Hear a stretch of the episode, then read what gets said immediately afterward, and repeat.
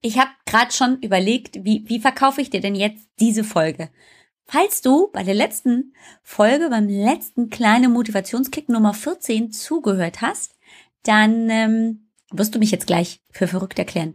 Denn jetzt kommt nämlich die Frage, nochmal, wie viel schläfst du denn? Es geht wieder um Schlaf. Ist die wahnsinnig? Kann man so viele Folgen rund um den Schlaf machen? Ja, kann man. Du hörst gleich warum. Dein Motivationskick war einfach lebensfroh. Toll, dass du hier bist. So, also meine Frage an dich. Wie viel in der Nacht schläfst du? Vier Stunden, fünf Stunden, sechs Stunden, sechseinhalb Stunden, sieben Stunden. Naja, du weißt, worauf ich raus will. Wie viel Stunden Schlaf bekommst du in der Nacht? Warum das wichtig ist, das erzähle ich dir jetzt. Also, erstmal vorausschickend dein Motivationswas für heute. Du solltest schlafen. Schlafen ist nämlich deine Zeit, um Geist und Körper zu regenerieren. Ich habe da so eine kleine Geschichte. Ja, Storytelling ist ja eine coole Geschichte und deswegen gibt's meine Geschichte jetzt, die auf einer Geschichte, und jetzt ist, glaube ich, in 30 Sekunden fünfmal das Wort Geschichte gefallen, ähm, basiert. Und zwar bin ich ja ein Trekkie. Ja, ich liebe Star Trek, was übrigens was ganz anderes ist als Star Wars. Nur mal so nebenbei. Und ähm, es gibt eine Folge von Raumschiff Enterprise, The Next Generation. Da ist also dieses ganz tolle große Raumschiff in irgendeinem so schwarzen Loch, glaube ich, gefangen. Und ähm, die einzige, die schlafen kann, weil die sind da irgendwie so gefangen und keiner kann mehr schlafen in diesem Raumschiff. Die einzige, die schlafen kann, ist ähm, der Counselor, Diana Troy, ihres Zeichens irgendwie hellsichtig oder die kann sich über Gedanken ähm, austauschen. Auf jeden Fall, die kann schlafen und ähm, das ist dann auch des Rätsels Lösung. Aber alle anderen werden ganz furchtbar krank.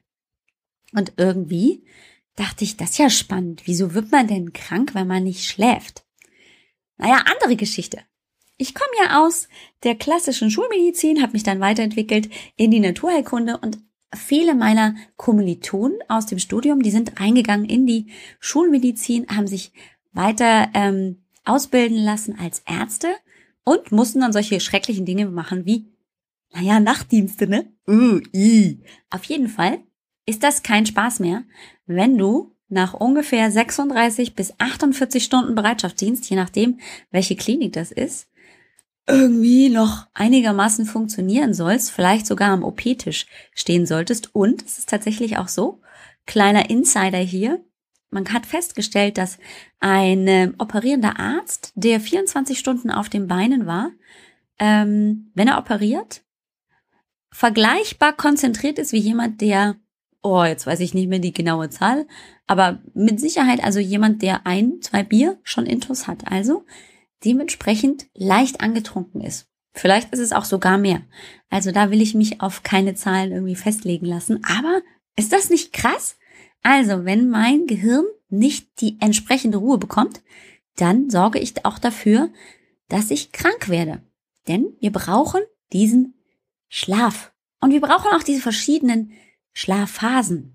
Wenn du jetzt nicht genügend Schlaf bekommst, kann es leicht sein, dass diese ganz wichtige REM-Schlafphase, das ist das Rapid Eye Movement, äh, diese Phase, wenn die fehlt oder in geringerer Tiefe oder Häufigkeit auftritt während der, des gesamten Schlafes, dann bist du nicht mehr so leistungsfähig. Ja, und jetzt habe ich dich hoffentlich, denn wenn es um Leistungsfähigkeit und Energie geht, da bist du doch wieder bei mir. Ja, und ich weiß, es ist schwer, viel zu schlafen. Ich sag auch gar nicht, dass jeder zehn Stunden schlafen sollte. Aber die drei, vier Stunden sind's halt auch nicht. Auch ich brauche viel Schlaf.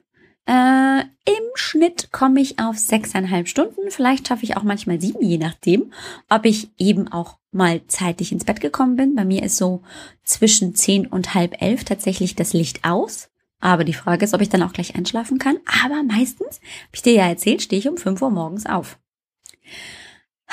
Wenn es jetzt ganz besonders kurz war und ich mich von, wie von einem Zug überfahren fühle, ja, dann drehe ich mich nochmal um.